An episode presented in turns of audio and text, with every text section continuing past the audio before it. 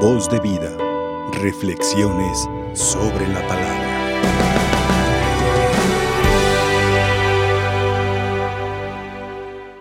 El amor, la misericordia, la compasión, virtudes provenientes del cielo y son parte del reino de los cielos, virtudes que están muy unidas, que si no son hermanas, cuando menos son primas hermanas, pero están unidas, parientes, una con la otra. El amor, pues ya sabemos que no es solamente un sentimiento. La mejor descripción que tenemos es que Dios es amor. Dios es amor. Cuando hablamos de la compasión o de la misericordia, no estamos hablando de lástima, porque la lástima es simplemente una expresión, tal vez llena de tristeza, con un cierto destello tal vez de compasión, de misericordia, pero pues vemos una persona que está en una situación difícil, una situación lamentable, ay mira, pobrecito, y ya, ¿y qué remedio eso? Nada. Cuando se trata de la compasión, pues la compasión es un sentimiento que mueve una acción, porque compadecerse significa padecer con. Si veo a una persona que tiene hambre, que tiene sed, que está en una situación difícil y en ocasiones hasta lamentable, yo hago mío ese problema, padezco junto con esa persona y me digo, si yo tuviera esa situación, ¿qué me gustaría que se hiciera por mí? Y entonces caemos a la regla de oro que habla Jesús, que acabamos de escuchar hace unos dos o tres días en el mismo Evangelio de San Lucas, el sermón de la montaña según San Lucas. Traten a los demás como quieren que los traten a ustedes. Y Jesús no solamente habla, eh, también lo demuestra. Y lo hemos visto en estos días. El día de ayer, por ejemplo, un funcionario romano extranjero para más pero a quien el pueblo lo apreciaba porque inclusive les había construido una sinagoga y tiene a su criado enfermo,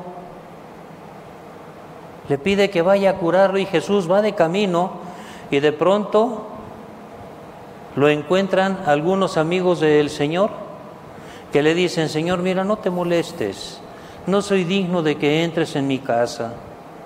No le está negando la entrada, más bien aquel hombre se siente pequeño ante la grandeza de Jesús y de pronto tener un visitante tan ilustre como lo es él, y a lo mejor, pues no sé qué, clase de, de sentimiento tenía aquel hombre, pero mostró una humildad muy grande, pero junto con la humildad la fe.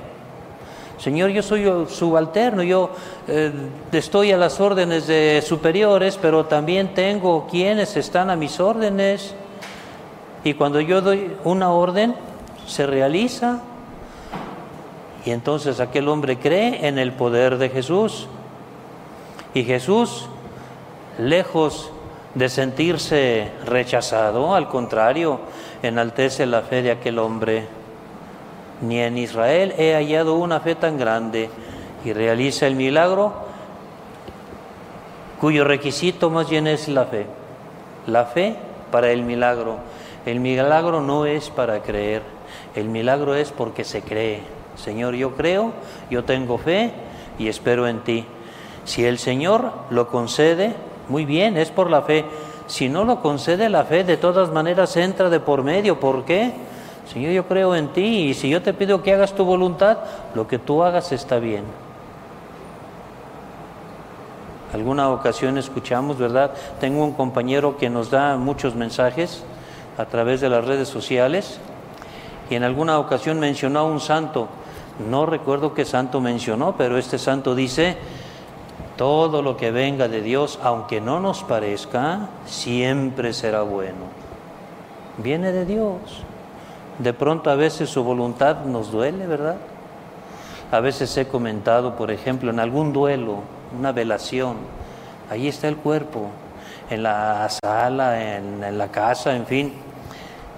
Y se está rezando el rosario. Y ya sabemos que el rosario, bueno, pues no solamente las Ave Marías, también la oración que nos enseñó Jesús, el Padre nuestro. sentimientos encontrados, porque de pronto hay quienes sienten como castigo la muerte y hablan de la pérdida de un ser querido. Yo siempre he dicho que no es pérdida, ¿eh? y ahorita explico por qué. Pero se reza el Padre Nuestro. Por un lado, hágase tu voluntad en la tierra como en el cielo. Y al mismo tiempo, Señor, pero ¿por qué? Y entonces, ¿en qué quedamos? ¿Aceptamos la voluntad de Dios o no la aceptamos? ¿Nos duele? Sí nos duele. Tenemos sentimientos, tenemos corazón.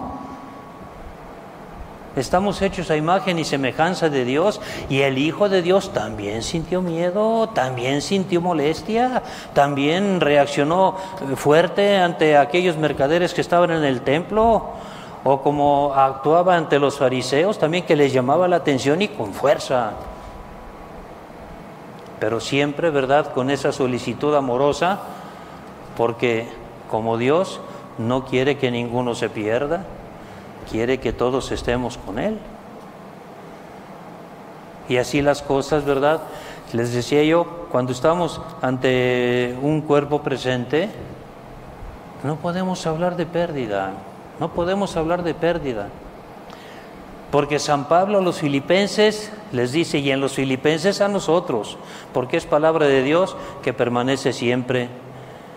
Y aunque es antigua, no vieja, sino antigua, y la antigüedad da categoría, también es actual la palabra de Dios porque es para este momento.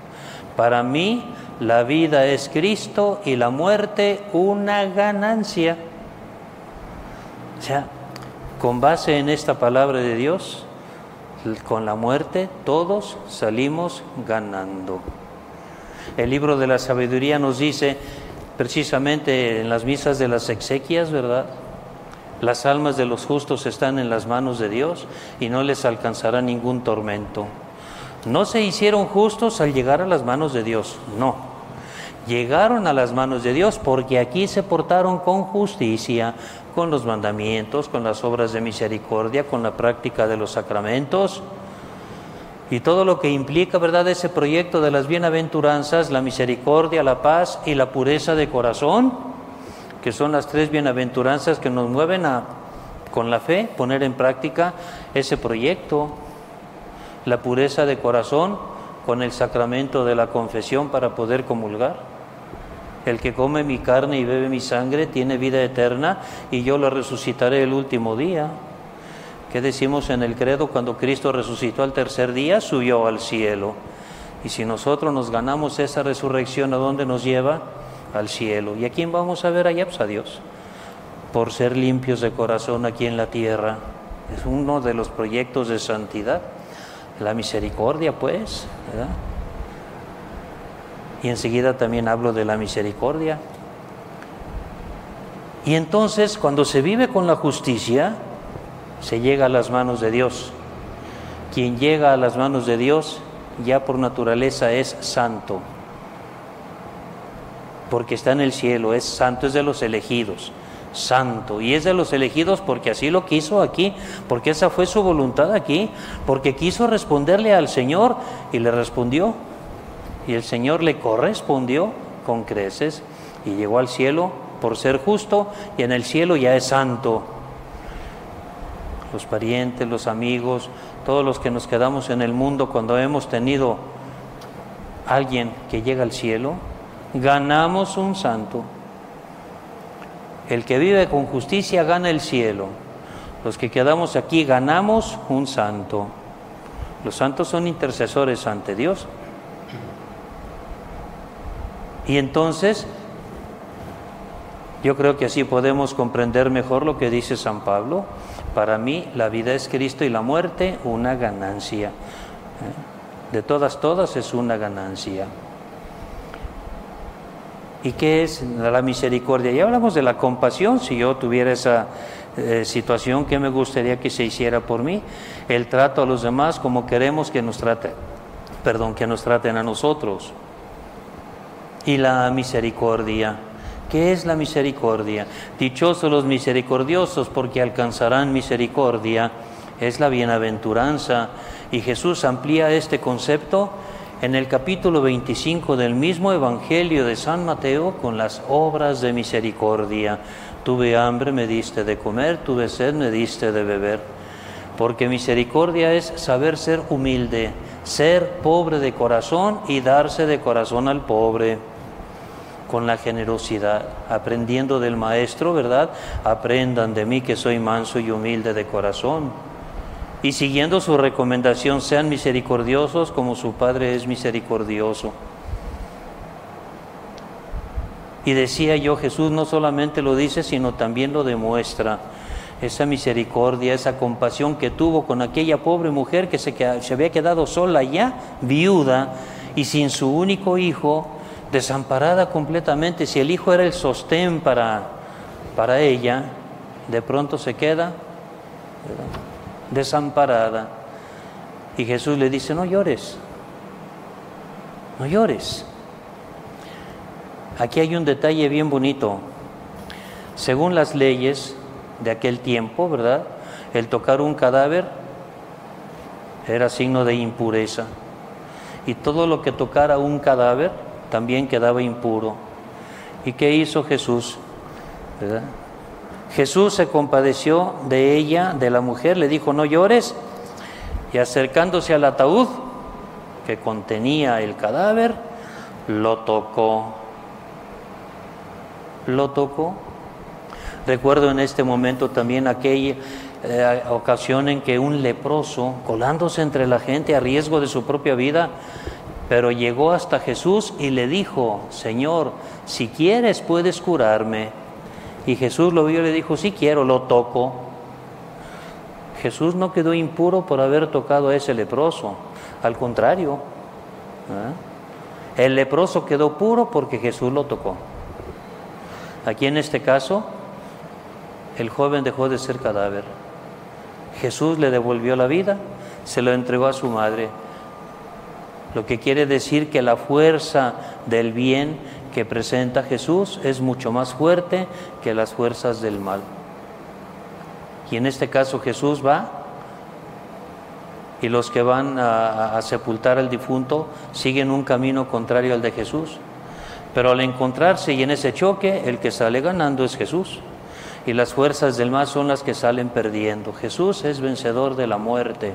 Y entonces esto también lo tomemos tomar, lo podemos tomar como preludio para saber y tener la fe suficiente de optar por el bien. Hacer el bien, así como lo hizo Jesús, para que sigamos el camino que nos lleva hacia el Padre y que nos lleva ese camino que nos lleva hacia el Padre es el mismo. Yo soy el camino, la verdad y la vida. Nadie va al Padre si no es por mí. Voz de vida. Reflexiones sobre la palabra.